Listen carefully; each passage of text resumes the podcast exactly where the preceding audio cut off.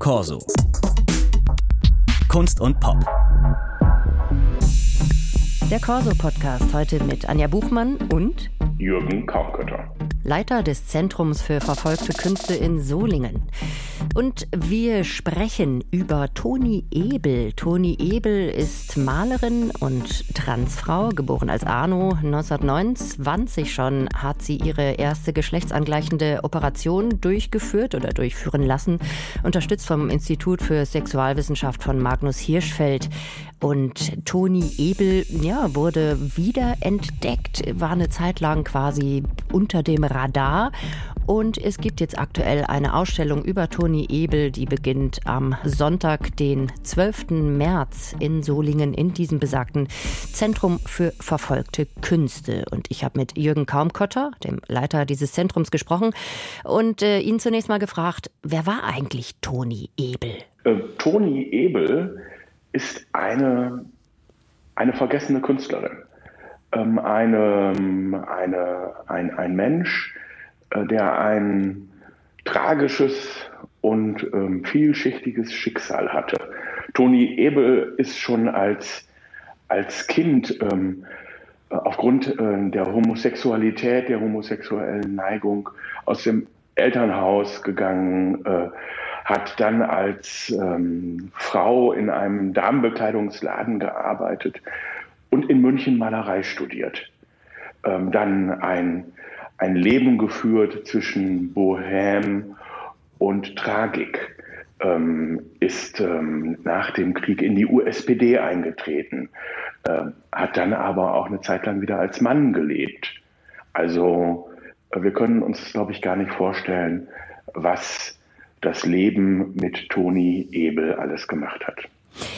Geboren 1881 in Berlin. Also sie hat Anfang des 20. Äh, Jahrhunderts dann schon Perücke getragen und Frauenkleider. War das damals möglich? War das damals möglich? Ja, das war möglich. Es gibt, gab einen Travestieparagraphen. Man musste sich in eine Liste eintragen lassen und dann konnte man als Frau unbehelligt, als Mann, als Frau unbehelligt äh, durch die Straßen gehen. Aber natürlich war, gab es eine riesengroße Abneigung in der Mehrheitsgesellschaft. Also ähm, das hört sich so, das hört sich so nach äh, ähm, nach Christopher Street Day und äh, nach einem glanzvollen Leben an, aber das wird es ganz bestimmt in der Zeit nicht gewesen sein. Warum kennt man sie nicht, die Toni Ebel? Wer hat sie denn dann wiederentdeckt? Ähm, das war ist die, die äh, Magnus Hirschfeld Gesellschaft und der Sonntagsclub in Berlin gewesen. Äh, es braucht immer engagierte Einzelmenschen, um vergessene äh, Künstlerinnen und Künstler, um vergessen, vergessene Transpersonen wiederzuentdecken. Und ähm, dass wir heute über Toni Ebel sprechen, ist ein Schritt, sie wieder bekannt zu machen ihr Schicksal bekannt zu machen, aber auch ihre beeindruckenden Kunstwerke. Weil Toni Ebel hat als Künstlerin gearbeitet, hat, äh, hat ähm, als sie auch vor den Nazis geflohen ist, mit ihrer, äh, mit ihrer Liebesbeziehung, ähm, ist sie nach äh, Prag gegangen und hat dort als mh, hm, im Karlsbader Kurbad äh, für Kurgäste äh, Bilder gemalt und hat auch über ihre Kunst, durch ihre Kunst leben können. Also das ist auch nochmal etwas, was das Besondere auch bei Toni Ebel ist. Und äh, wir haben Bildzeugnisse, wir haben Biografien, wir haben Selbstaussagen, wir müssen das als WissenschaftlerInnen, müssen wir das natürlich verifizieren, wir müssen schauen, äh, was ist eine Eigengeschichte, was könnte wirklich die Geschichte gewesen sein. Aber das Besondere ist, wir haben Kunstwerke. Wir haben Werke, die eine augenblickliche emotionale Bindung zu denjenigen herstellen, die das geschaffen haben. Und das ist etwas Großartiges. Also, wenn ich das äh, richtig interpretiere, was Sie sagen, geht es nicht nur, aber auch äh, um Ihre Geschichte und sicherlich schwierige Geschichte als Transfrau, sondern eben auch um Sie als Künstlerin. Da schließt sich für mich die Frage an, wie war Ihre Kunst? Wie würden Sie Ihren Stil, Ihre Materialien oder wie auch immer beschreiben? Also erstmal muss ich unserer äh, Kuratorin Frau Fritsch ganz herzlich danken, die für uns auch Toni Ebel entdeckt hat und auch für mich. Wir sind das Museum Zentrum für verfolgte Künste. Wir stellen Kunst aus, Literatur, bildende Kunst, Musik und so weiter. Und äh, wir haben jetzt ähm, in, in einem Teil des Museums eine, ich würde mal sagen, Kabinettausstellung. Das meiste von Toni Ebel ist, äh, ist verschollen, verschwunden.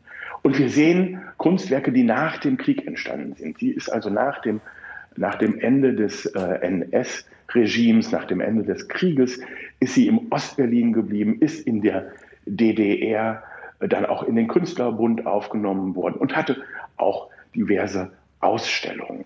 Wir sehen die Kunst, die nach dem Krieg entstanden ist und wir sehen, wir sehen in die Augen eines, eines Menschen, einer Frau, die selbstbewusst ist. Und das ist das Schöne. Wir haben dieses, wir haben über Quellen und Fotos sehen wir das Drama des Lebens. Aber wir sehen auch eine selbstbewusste Künstlerin. Und Ihr Stil, wie würden Sie den beschreiben noch einmal? Den Stil würde ich als traditionell klassisch bezeichnen. Hm. Was ich interessant finde, es sind ja tatsächlich nicht mehr so viele Bilder von ihr vorhanden. Also gut, Teile wurden schon in der Nazizeit äh, vernichtet. Ich glaube, einige ihrer Bilder waren auch äh, im Magnus Hirschfeld Zentrum und das wurde ja 33 von den Nationalsozialisten geplündert. Aber es gab ja auch in den 50er Jahren eine Ausstellung in äh, Ostberlin und ja, soweit ich weiß, sind auch nicht mehr alle der Bilder, die damals ausgestellt wurden, vorhanden. Wo sind die hin? Tja, da müssen wir mal äh, in der Chausseestraße äh, in Berlin Mitte auf äh, einen Dachboden klettern und mal schauen, ob es hier und da noch Bilder gibt. Wo sind die Bilder? Naja, sie sind nicht in Museen. Da würden wir sie jetzt sofort finden. Äh, sie sind sicherlich in, sind einige im Privatbesitz. Ähm, da muss man sich auf den Weg machen.